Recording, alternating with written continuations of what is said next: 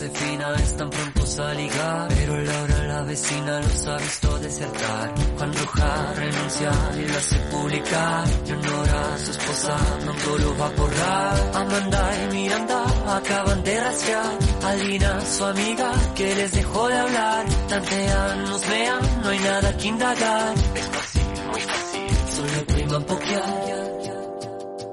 No te metas a mi Facebook, metas por favor. Ah, cada vez que tengo un info, me provoca por el close, close. No te metas a mi Facebook, no te metas por favor. Ah, cuando escribas melodramas, no me lo hagas por el wall. Bueno, y seguimos aquí en sesión continua, Surfing 5.0, con Fernando Arenas, el hombre de negro más veraniego que nunca. Hola, Fer. Hola chicos, hola, hola chicos, un viernes más en Surfing 5.0, sesión continua en LGN Radio. Bueno, vienes aquí enseñando músculos, ¿eh, Fer? Ya aquí la operación va, verano. va, Digo, antes de que te lo diga Fer, te lo digo yo. Al gimnasio dos días y cinco días aquí que no paro. Por lo menos más dos. Por lo menos no haces lo del Y sí, eso. Estoy esperando que la bebé vaya a la guardería para ya poder engancharme un poco más, pero hasta entonces, pues, Oye, Fer, tú que te mueves tanto en las redes y eres el experto en redes, y ahora tienes a Martina, te tienes que hacer fan y seguidor de estos vídeos en TikTok de rutinas que hacen las celebrities de entrenamientos con los bebés. Eso que hacen los levantamientos, sentadillas con bebés. Yo te animo, te animo a que te grabes. A lo mejor, oye. mucho celebrity, pero es que es el de postureo, porque Claro. ponte a perseguir a Martina bateando por toda la casa para que veas cómo terminas partido en dos. Claro, claro. Celebrity, nada. Yo me estoy- sacan 10 minutos, hacen el vídeo y toman a la chica que lo cuida. Claro, es, es, es, es lo que te iba a decir. Yo soy el mayor de cinco hermanos, entonces yo me estoy imaginando si mi padre fuera una celebrity, por la experiencia que yo tenía con él, su TikTok sería coger al niño del suelo, levantarlo y decir, toma, pa' ti, toma, pa' ti, toma, pa' ti. Ese sería su, su Bueno, TikTok. aquí sí, hay que sí. preguntar, el que es el experto de verdad en forma física, que es Chus. Chus, ¿alguna vez hiciste tu fitness con tus enanos? Cuando- Enanos que ahora ya miden dos metros. Cuando yo, cuando a mí me tocó, no existía ese concepto todavía, ni mucho menos TikTok. ¿Verdad? Así que tú no ¿cuántos haces sentadillas ni Yo flexiones. tengo dos mellizos, Fer. Pues ahí está el ejercicio físico que lo tenía de moda. ¿Verdad? bueno, Feri, ¿qué nos has traído en redes? ¿Qué ha habido esta semana? bueno, bueno, bueno, bueno. Bueno, bueno, bueno, vamos a empezar. Miguel, ¿qué harías si un gesto que tú hagas, un gesto así como quien no quiere la cosa, hace que una empresa, cualquier empresa pequeñita, pierda 4 mil millones de dólares? Ah, amigo. Empieza a hacer gestos. empieza a Ah, hacer gestos. no, no, no, es- es- esto los pierde. Ah. Además, eh, está, está hablando de Cristiano Ronaldo, que luego su- fue seguido por Paul Pogba. Cristiano Ronaldo retiró unas botellas de Coca-Cola. Eh, Cristiano Ronaldo no es consciente de que gran parte del dinero que gana eh, por disputar ese torneo, porque los jugadores de las selecciones cobran por estar en ese torneo, lo reciben de los patrocinadores, nos guste más o nos guste menos. Y Paul Pogba hizo lo mismo con una botella de, de Heineken. Y luego la cuestión es que se ha hecho muy viral porque el entrenador de Rusia, pues para contrarrestar un poco eso, decidió abrirse la Coca-Cola que había en la mesa y se la bebió, etcétera, etcétera. Y creo que Fer nos quiere llevar al hecho de que Cristiano Ronaldo hace unos años, y ahora está circulando por la red, había hecho un anuncio con Coca-Cola, anunciando Coca-Cola. Uh, A ver, Messi, sabemos que Messi es muy de Pepsi, De Pepsi, Messi, mm. Messi siempre hace publicidad para Pepsi, pero lo que ha hecho un gesto insignificante o no, no lo sabremos qué pasaba por la mente de nuestro querido Cristiano Ronaldo CR7, le ha significado una gran cantidad de miles de millones de dólares de pérdida a esta empresa multinacional como es la Coca-Cola. Ahora, ojo que la Coca-Cola no puede tomar medidas contra este gesto porque es un gesto que no tiene nada que ver contra ellos. Pero si Cristiano Ronaldo quisiera que la Coca-Cola perdiera más dinero, pues él lo haría, porque él en una entrevista que tuvo un premio, él dijo que sus hijos no bebían ni Coca-Cola ni Pepsi, que les tenía prohibido beber Coca-Cola cuando bebían o comían chocolate, él se cabreaba, lo cual me parece también un poco exagerado, pero bueno, cada quien hace en su casa lo que quiera, pero ese gestito ha repercutido en que ha eh, perdido 4 mil millones, lo que no sabemos cuánto habrá ganado las empresas de agua. claro. No, también. No agua. Bueno, yo vi hace poco, ahora que dices, el vídeo de Messi, donde él le ponen una cuchara con un hielo, así a modo de palanca, y entonces él tira el balón que se met- que da en una azotea, que rebota, que da en la cuchara y el hielo salta en el vaso donde se bebe la Pepsi. Supongo que será tuneado y que será montaje. Pero dije, no me extraña que este hombre gane los millones Yo a nuestros oyentes y a nuestros internet videntes que nos siguen en la sección de Fernando en la red, en la red y a Fernando, les recomiendo que busque, que están en redes, el, para mí el mejor anuncio de Pepsi, que fue el del niño que le pide la camiseta de Big Beckham, que también fue imagen de Pepsi, en un túnel de vestuarios mientras está bebiendo una Pepsi. Beckham le da la camiseta todo ilusionado pensando que este niño lo que quiere es la camiseta suya y lo que hace el niño es limpiar la boquilla de la lata de Pepsi antes de bebérsela. Es muy divertido, tiene, tiene mucho humor. Yo recomiendo a nuestros oyentes que lo busquen en redes Ay. y lo compartan porque, bueno, pues eso, como decía nuestro invitado de antes, Carlos Palencia, eh, eh, bueno, hay que tomarse las cosas con un poquito de humor. Ay, Fer, a lo mejor tú también te acuerdas, eh, cuando solo había una cadena, Chus, vas a ver de lo que hablo, aquí los que somos aquí, los mayores, cuando llegaba la noche vieja, todo el mundo esperaba ver cuál era el primer anuncio del año. Y muchas veces era Coca-Cola, el que tenía más dinero era el que ponía el anuncio. Y hubo un año que, que pusieron los especiales de los anuncios de Estados Unidos. Como allí existe la libre competencia, tú puedes hacer un anuncio, bueno, pues ridiculizando un poco a la otra marca. Y hay un anuncio de unos niños en el año 3000, ¿no? Que van a unas ruinas y entonces encuentran una botella de Coca-Cola y los niños le dicen, ¿esto qué es?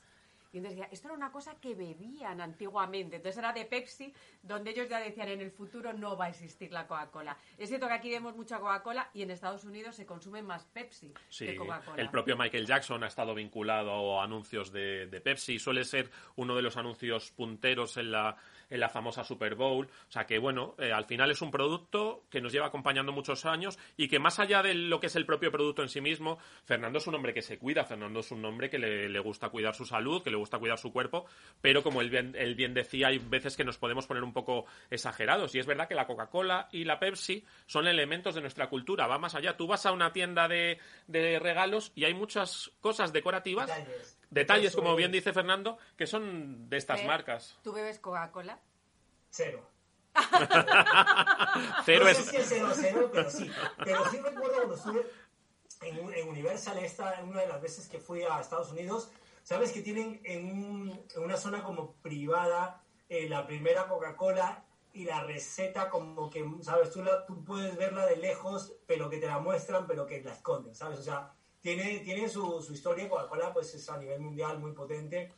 La Pepsi ya está atrás de ella, pero bueno, en fin, Vamos a que el hecho de CR7, ese pequeño gestito, pues le ha costado 4.000 millones, así que cuidado Coca-Cola porque si CR estornuda, vosotros os resfriáis. De todas formas, una última cosa, Fernando. 4.000 millones de pérdida en bolsa, ¿eh? O sea, no son el hecho de que hayan dejado de ganar 4.000 diner- millones de, en cash, que lo mismo dos días después, con cualquier gesto que haya habido, en bolsa se vuelven el a... Se, eh, se- se han vuelto a recuperar, ya 2.000. sabéis cómo son estas cosas. Y que en el fondo, no sé si tú lo piensas también, Fernando, que aunque la publicidad sea mala, lo cierto es que llevamos toda la semana hablando de Coca-Cola. Correcto. O sea que, bueno, ahí están. Como dijo Warhol, aunque sea mal, que hablen de mí. Exacto. Es bueno o malo, lo importante es que hablen de ti. En este caso, pues bien o mal, pues hablan de Coca-Cola y está presente porque yo he comprado para solidarizarme con esos 4.000 ¿Qué más nos cuentas, Fernando? ¿Qué más hay en la red? Pues esto sí, o sea, esto viene desde el otro lado del mundo, viene desde los Hollywoods. Y es que nuestro querido Ben Affleck ha vuelto a las andadas amorosas con J-Lo. Qué, qué No rápido, sabemos por o qué, sea, no sabemos cómo, no sabemos si es un remake de una película, una historia amorosa realmente, pero lo que sabemos es que nuestra querida Ana de Armas, Ana de Armas, nuestra españolísima en Hollywood, pues se ha enamorado nada más y nada menos que del vicepresidente de Tinder, que no tiene cuenta en Tinder. A la curiosidad, o sea, ¿cómo lo ha conocido? Si no tiene Tinder, allá ellos. Pero, pues, En, en la red de los famosos, Fer. Acuérdate que lo hablamos hace unos meses. No recuerdo ni el nombre, pero acordaros que había una red para las clases altas poderse interrelacionar entre ellos sin tener que andar eliminando chusmilla por el camino. Pero claro, si tu pareja es el vicepresidente de Tinder... Mal asunto. Mal asunto. Y además, cuidado como tú se te ocurra aquí cualquier tonteo en redes. Vamos, te tiene... El algoritmo te ficha enseguida. Totalmente, totalmente, chicos. Otra de las noticias que también ha conmocionado, no ha movido muchos, estoy viendo últimamente muchos vídeos, muchas imágenes, muchas fotos, es la gran despedida del capitán de el Real Madrid, nuestro gran querido Sergio Ramos, que por no llegar a un acuerdo con el club, pues ha decidido salir a los 35 años con cuatro hijos y no se sabe todavía cuál es su destino, se habla de la Premier pero mucha gente le está dando las gracias por todo lo que ha conseguido, todos los goles que ha metido, por todo lo que ha luchado la camiseta y que pues la gente no quería que llegara este momento. Hay quienes sí desean que tenía que salir ya, hay quienes no querían que saliera ya. Es un tema muy complicado, pero bueno, ha salido, ha llegado el momento, se ha despedido y hay unos bonitos vídeos, unas bonitas fotos de lo que hablan de la despedida, de la salida de eh, nuestro gran Sergio Ramos. Fernando, además, en el caso de Sergio Ramos, es uno de los personajes del mundo del deporte quizás más activos en redes sociales, ¿no? Sí, eh, la verdad que él, tanto como él como su mujer, pues son muy activos en redes sociales y comparten casi todo lo que hacen eh, a diario qué agotador jugar fútbol, eh, presentadora y estar en redes sociales. No sé si lo llevan ellos o quién lo llevará, pero de maneras sí son muy, muy, muy activos en, redes sociales para los millones de seguidores que tienen también. Yo creo que todo el mundo hemos visto, hablábamos antes de las sesiones de entrenamiento con bebés, todo el mundo hemos visto las sesiones de entrenamiento de Sergio Ramos, en este caso no con bebés, era una cosa como medieval. Yo que no entiendo de esto, chus, pero con esas cadenas, con esos grilletes, con esas bolas, le faltaba estar en galeras ahí remando, claro. O sea, yo veo a Sergio Ramos con esto que me parece brejar ahí, lleno de tatuajes, las cadenas, aquí enroscado. Y los chiquillos, de verdad hay que sufrir. Me acuerdo de, mi abuela que decía lo de, para presumir hay que sufrir. Digo, pues. La fama cuesta, que decía la directora de fama, sí, sí. Sí, sí, sí, la fama cuesta, para presumir hay que sufrir. La verdad que son, son refranes que realmente pues vienen al cuento, porque si tú quieres algo, pues tiene que costarte. Una cosa es cierta que aunque creas que tengas 25 años, tienes 35, y aunque tú te cuides mucho, la edad pesa y el tiempo pasa y no perdona. Entonces, esto es una de las cosas que todo futbolista tiene que tener en cuenta que llega su ciclo y su ciclo llega al final. Fijaros, Nadal, Fernando, hablando en este caso otro deportista más o menos de la quinta de Sergio Ramos, él ha dicho mi cuerpo ya no recupera como antes y ha renunciado a Wimbledon y a los Juegos Olímpicos, un jugador con la ambición, un deportista con la ambición de Nadal, pero como tú bien dices, bueno, llega un momento en el que el cuerpo, bueno, eh, responde de otra manera. Escucha, me pasa a mí. O sea, yo cuando, cuando no responde, me siento, me abro una bolsa de torrendos, una cerveza y digo, esto es lo que mi cuerpo necesita. Para recuperar esas ansias de poder. Y luego me entra el remordimiento y para calmar ese remordimiento pues abro unas patatitas y así voy calmando el remordimiento con la cerveza. Si es que no hay nada como escuchar al cuerpo. Correcto. Eso es lo que hago yo y así me va. yo ya me cuidé en su momento esperando que me llamaran y no me llamaron ni, ni, ni para hacer fotos de papel higiénico. Todo, pues, todo se andará, Fernando, todo se andará. ¿Qué más nos cuentas? Chicos, siempre hemos hablado de las redes sociales y lo peligroso que puede llegar a ser porque este es este tipo de, de, campañas, de retos que se hacen entre los, sobre todo entre los adolescentes. Y se vengo, vengo escuchando eh, hace ya varios, varias semanas y varios días de que sobre todo TikTok es muy peligroso en este aspecto porque está en juego la salud y la integridad de nuestros eh, adolescentes o nuestros hijos o nuestros niños. Porque no hay una, aunque TikTok te permite que tú digas que eres mayor de 13 años, te puede, puedes falsear realmente y poner un año cualquiera, una fecha cualquiera y consentimiento de tus padres y estás en las redes sociales. ¿Esto que permite? Uno, que se ha filtrado entre los tiktokeros en vídeo una decapitación, que es un tema muy delicado, es una decapitación verdadera que se ha filtrado, que hay que tener mucho y ojo muy en cuenta. Y luego que se han puesto en retos muy peligrosos como eh, ahorcarte, ponerte a uno delante del cuello para que pierdas el conocimiento. Hay un niño con muerte cerebral de 11 años es un tema muy delicado. Y luego el dry scooping, que es eh, tomar proteínas en polvo sin estar diluidas en agua, porque creen que eso te va a hacer eh, entrenar con más fuerza. Entonces, mucho cuidado porque las proteínas en polvo son muy difíciles de hacer. Tú no puedes meterte una cucharada o un casito de polvo a la boca y querer pasártelo antes en la broma era te metías y decías mm, lo que fueras y escupías y bueno, pues la gracia, pero es que eso no es la gracia, la gracia es tragártelo, porque crees que te va a dar más fuerza.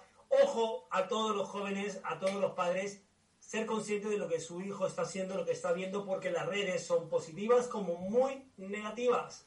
Hemos pasado del reto del polvorón, que uno llegaba en Navidad a hacer la estupidez del polvorón y decir, di Pamplona, di Zaragoza. Y entonces aquí salían las almendras del polvorón aquí. A ya el reto de las proteínas de decir, mira, es que estamos, como decía, no sabemos si al final esto lo dijo Einstein o no, pero lo de la estupidez humana es infinita como el universo. De todas formas, Fernando comparte con nosotros desde que inició su sección siempre un interés bastante intenso por el hecho de que como padres o como adultos, no solamente como padres, como adultos tenemos una responsabilidad hacia los niños y es verdad, hay que dejarles su espacio, hay que dejarles que se desarrollen, pero hay que también estar un poquito vigilantes, un poquito respetando pues, su necesidad de crecer, su necesidad de independencia, pero señores, en las redes se mueven muchas cosas y algunas de ellas pueden llegar a ser muy peligrosas, simplemente prestar un poquito de atención. Totalmente. Y sobre todo, esto lo consejo lo doy como padre novato, siempre estoy un poco leyendo, informándome sobre esto. Muchas veces creemos que por no poner límites a los hijos estamos, somos malos padres o creemos que estamos mm. haciendo mal. No, señores, los niños necesitan límites, necesitan saber que nos importan, porque si tú no les pones límites, no es que no te importen, eh, no es que te importen realmente, es que no te importan, porque dejas que tu hijo haga lo que quiera y al final las consecuencias son estas, que tú le dejas a tu hijo un móvil con redes sociales y que como tú confías en él o crees que se merece estar al tanto de todo, pues pasan estas cosas de los retos que inocentemente lo puedes hacer, pero tienes a un niño de 11 años con paro cerebral y una niña, una chica de 20 años con un infarto por haber tomado unas proteínas eh, sin haber explicado qué puede o qué causa puede ser pues Así que límites es importante, tus hijos te lo van a agradecer y tú también. Fer, una última, noticia, que nos noticia es que, a ver, eh, nuestro Paquirrín, aunque no le gusta que le digan Paquirrín, nuestro Kiko Rivera había decidido alejarse de las redes sociales porque estaba saturado. No sé si fue por la pelea que tuvo con su prima el otro día en el Sálvame, que fue una cosa así como un poco preparada, pero una cosa distinta era decir que te vas a alejar, que ya estás saturado y vuelves a la semana. a los dos días, Fer, a los dos días creo que fue, sí, sí. Sí, sí, nada, a los dos días. duró, duró poco, o sea, esto es casi voy a hacer un chiste que además, bueno, salvad de aquí, pero es un chiste lo de, oye, la noticia tengo una buena y una mala. La buena es que he dejado la droga, la mala es que no sé dónde. Bueno, pues lo que tardas en encontrarla. Bueno, pues al final esto es como, he dejado las redes sociales, mira, en 24 horas esto como los de Guadalajara, yo que soy de Guadalajara, donde dije, digo, digo, Diego. Diego y lo que digo hoy se me olvida mañana. Y además has dicho tú el kit de la cuestión. Esa cosa que parecía poco preparada, poco preparada. Al final aquí se ve mucho el guion con las tramas, subtramas y los puntos de giro. Y con, y con actores muy malos. Fernando, nos vamos a poner una conversación que tuvimos ayer con nuestros amigos de los Torrendos. No te la pierdas, interesadísima eh, perdón, interesantísima conversación. Muchísimas gracias una vez más. Nos vemos el viernes que el viernes. para que nos explique cómo hacer una, una reunión bilateral sí, sí. en 29 segundos. Sí, sí. exacto, exacto. Tú lo has dicho. Un, abrazo. chicos. Hasta la próxima. Hasta pronto, Fernando. Vámonos de tapa, vámonos. Vámonos.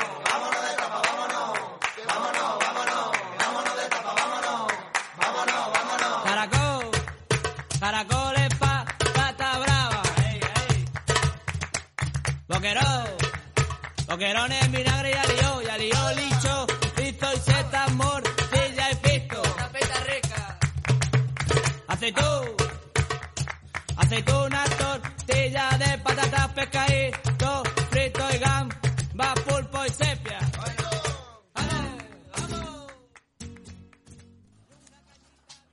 Y ahora, en sesión continua, tenemos al otro lado del teléfono a los torreznos, o sea, ¿sí? a Rafael Lamata y Jaime Vallaure. Hola, buenos días. Hola, ¿qué tal? Bueno, volvéis al Teatro del Barrio y volvéis con un espectáculo, uno de los mayores éxitos de vuestra trayectoria como los torregnos, la cultura. Eh, Rafael, Jaime, este espectáculo está a camino entre la performance, el teatro, una conferencia. ¿Qué es la cultura? Bueno, la cultura es una pieza que hicimos en 2007, la creamos ese año y en realidad es una reflexión sobre lo que se puede entender como cultura casi desde un punto de vista antropológico. Es como abrir el melón de lo que eh, como el hecho cultural, meter la cabeza y ver qué pasa ¿no? cuando la tienes ahí dentro. Hay un momento donde vosotros habláis de Ortega y Gasset, Stark y Hatch, ¿todo es cultura? Bueno, eh, claro, yo creo que dentro del juego o del ámbito cultural también queríamos eh, tocar como esa, esa posición, digamos, de la, la, erudición, ¿no? Los nombres en la cultura en contraposición a esa otra idea de cultura de masas, de la televisión, de las series, y un poco jugábamos como poner en evidencia eh, ambos polos, ¿no? El polo del erudito que se sabe todos los nombres de los escritores, de los filósofos, y el polo, digamos, de la persona que se sostiene, que sostiene su cultura, eh, pues solamente con la, con la pantalla, ¿no? Con, con, la, con la televisión, ¿no? Yo creo que es un juego donde ponemos de manifiesto todas estas cosas. Tampoco es que digamos esto es bueno o esto es malo, ¿no? Pero sí que jugamos con todo ello. Este espectáculo se basa, partís de tres conceptos. Uno es no hay nadie inculto, el segundo es si te cortan la cabeza no hay cultura y la cultura es un pasatiempo de la muerte. ¿Por qué estos tres conceptos? Bueno, porque ayudan a organizar muy bien tres enfoques muy diferentes. En el primero, en realidad te das cuenta que no puede haber nadie inculto porque la cultura forma parte de nuestra esencia como especie, como especie humana. La cultura tiene que ver con nuestro comportamiento, con nuestras formas de relacionarnos con el prójimo, con todo lo que desarrollamos desde por la mañana hasta por la noche. Por lo tanto, no puede haber nadie inculto. Lo segundo, digamos que eh, es mm, llevar la cultura hasta el extremo, es decir, la Revolución Francesa, si quieres, que es un, corte radical en la historia donde se cortan cabezas. Bueno, es como el momento clave en donde puede que el ser humano, eh, llevando eh, esa necesidad de cambio hasta el extremo, llega un momento que puede ser acultural. Y lo tercero, bueno, no deja de ser una manera de atravesar el tiempo que estamos aquí en la Tierra con otras personas, ¿no? soportando ese momento que tarde o temprano nos llega a todos, que es la muerte. Que mejor que atravesarlo con la cultura, ¿no? Encima. Rafael, Jaime, ¿por qué siempre decimos, ¿no? Necesitamos la cultura para vivir, pero ¿por qué el campo de la cultura siempre resulta tan maltratado, tan maltratado desde las instituciones, tan maltratado muchas veces por el público? Pues mira, no lo sé, o sea que la verdad que ese es un tema que ojalá, ojalá nuestra pieza pueda despertar esa reflexión que, haces, ¿no? Eh, pero me da la sensación que tiene que ver con esto que, hablábamos, ¿no? Que es como, como el, elemento cultural nos, nos constituye, pues yo creo que muchas veces se, se acomoda el no la no necesidad de apoyar, de cuidar, de, analizar, ¿sabes? Que, que, lo haría desarrollarse mucho más.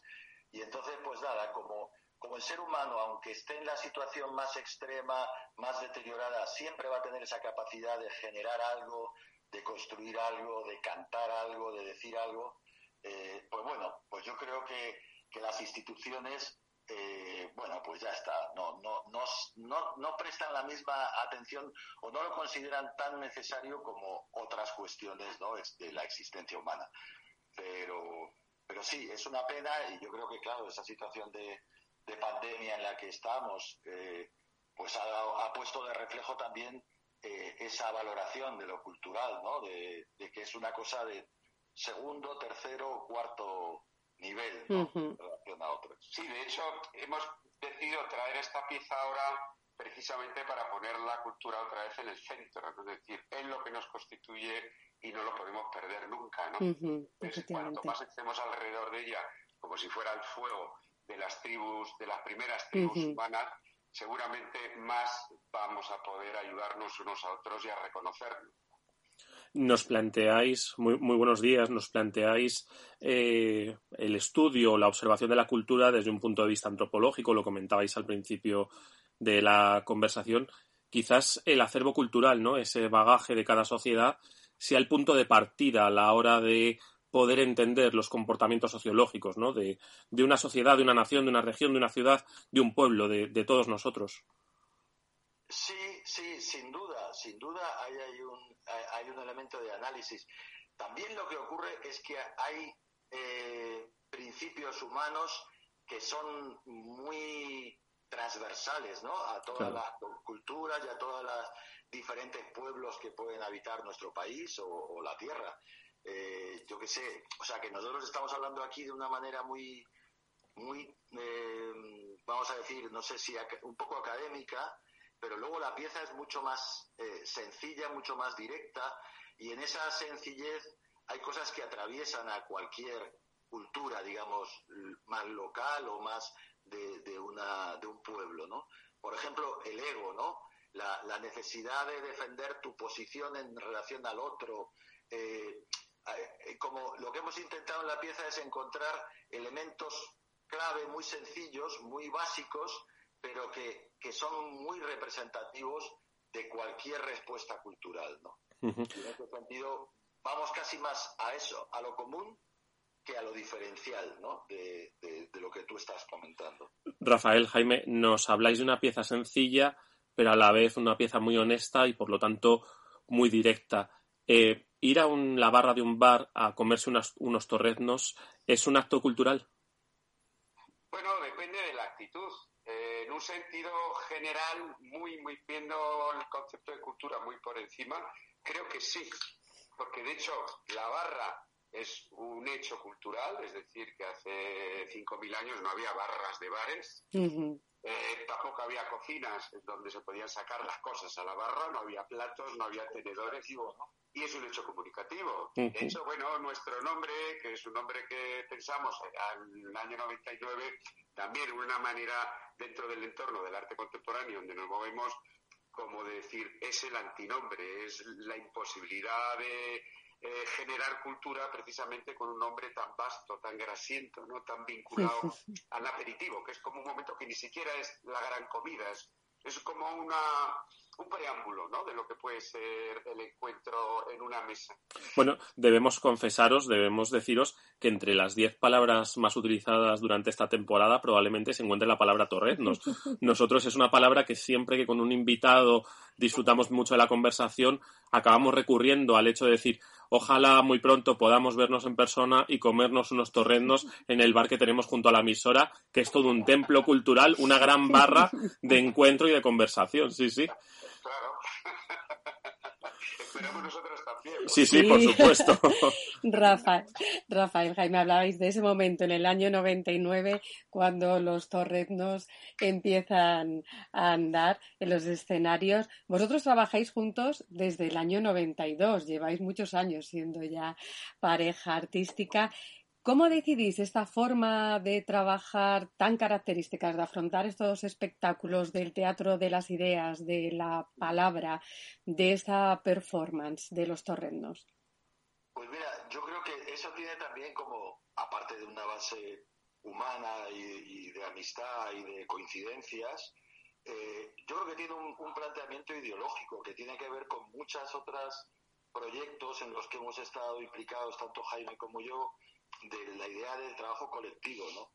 Eh, yo creo que en el mundo del arte el personalismo, el individualismo, el, tirar cada uno a ver qué es lo que, hago yo, eh, muchas veces impide construir otro tipo de propuestas que tienen ese sentido más colectivo, grupal, con toda la dificultad que tiene, porque claro, entenderse entre dos implica un montón de diálogo, de decisiones, pero creo que merece la pena porque también es un modelo, un modelo, una forma de generar y de crear que estás obligado a, eh, a debatir, a discutir, a dialogar y que rompe de alguna manera con tu posiciona- posicionamiento más egocéntrico, ¿no? Que es característico del mundo del arte. Entonces, eh, bueno, yo creo que fue una elección que hemos mantenido eh, con todas las dificultades del mundo, pero que hemos mantenido, pues eso, durante 20 años como los Torreznos y 30 como, como Jaime y, y Rafa, que, que llevamos trabajando en proyectos conjuntos. Eh, Nos planteáis una historia de, de 30 años de trabajo conjunto, nos haces el análisis desde una perspectiva política. Me resulta muy interesante porque en este momento en el que da la sensación de que empezamos a salir de la pandemia, mi reflexión, y esto es una reflexión muy personal, es que en situaciones de crisis, al final el que siempre sale ganando es el sistema. Aprovecha esas situaciones de crisis para hacer esos ajustes que el propio sistema necesita, reubicarse, pero el sistema y los grandes eh, dominadores del sistema siempre salen, siempre salen ganando. Quizás por ese motivo es más necesario que nunca proyectos como los torrenos y espacios como el Teatro del Barrio. Hombre, no lo sé si... Como que- pequeño contrapoder, ¿eh? perdonadme. Sí, sí. Eh, Estos proyectos son necesarios siempre, es decir, para poder, en el caso de un espacio, presentar propuestas que en otros ámbitos son casi imposibles de enseñar.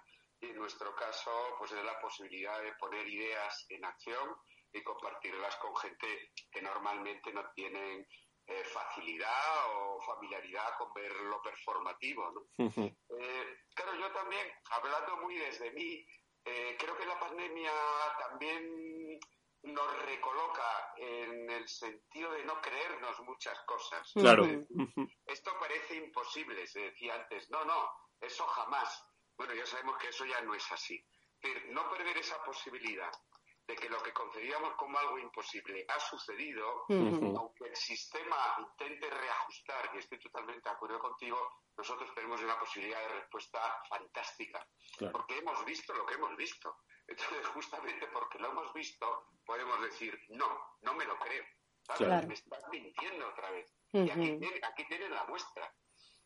Efectivamente, pues la posibilidad fantástica que tenemos y que tienen todos los espectadores que estén en Madrid el 18 y 19 de junio en el Teatro del Barrio La Cultura con Rafael Lamata, Jaime Vallaure, Los Torreznos.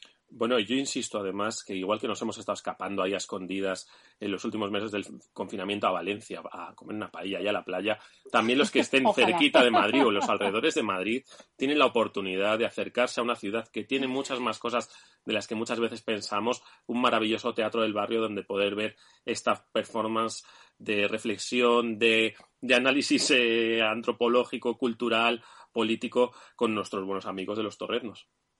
Bueno, pues oye, nosotros encantados y ojalá podamos compartir con muchísima gente este momento de cultura, ¿no? De cultura sí, humana. Nos vamos a reír también, o sea que eh, con todo esto, eh, eh, no, digamos, no es una propuesta para salir con dolor de cabeza, sino todo lo contrario, ¿no? Todo lo contrario, o sea que Rafael Jaime, una última pregunta. Hablaba de estos que, de estas personas que están fuera de Madrid, que tienen la oportunidad de acercarse a compartir con nosotros este momento, pero vosotros estáis 18 y 19 de junio, si no recuerdo mal, en el Teatro del Barrio, pero luego vais a hacer algún tipo de, bueno, pequeña gira por, o vais a desplazaros a otros lugares donde se os pueda, eh, se pueda disfrutar de esta performance.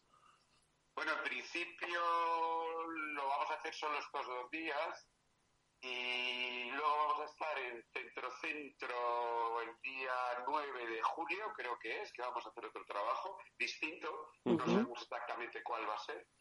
Y luego, bueno, vamos a estar preparando entre julio y agosto, sí, eh, estamos aquí de vuelta en el Teatro del Barrio. en- en octubre, en octubre sí, porque entramos dentro de la temporada. De la nueva temporada. De octubre a, a enero vamos a hacer distintas piezas, piezas nuevas, piezas de repertorio.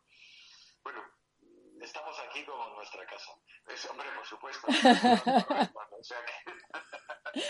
Pues estaremos atentos de toda la agenda y cuando vuelvan a estar otra vez los torrendos en el Teatro del Barrio. Muchísimas gracias por este ratito. Recordad que estáis en la lista de los torrendos, que nos vemos muy prontito en, es- en esa barra. Un fuerte Gracias, abrazo, muchísimas abrazo. gracias.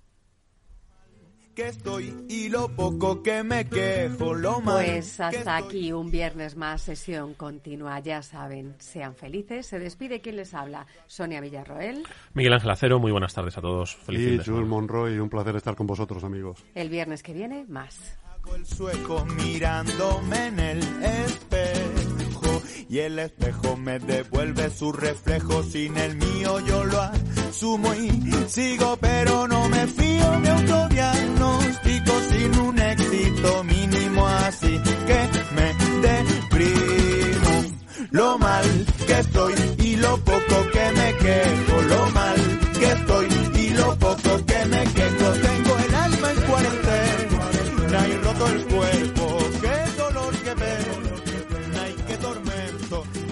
las aceras el andar desafinado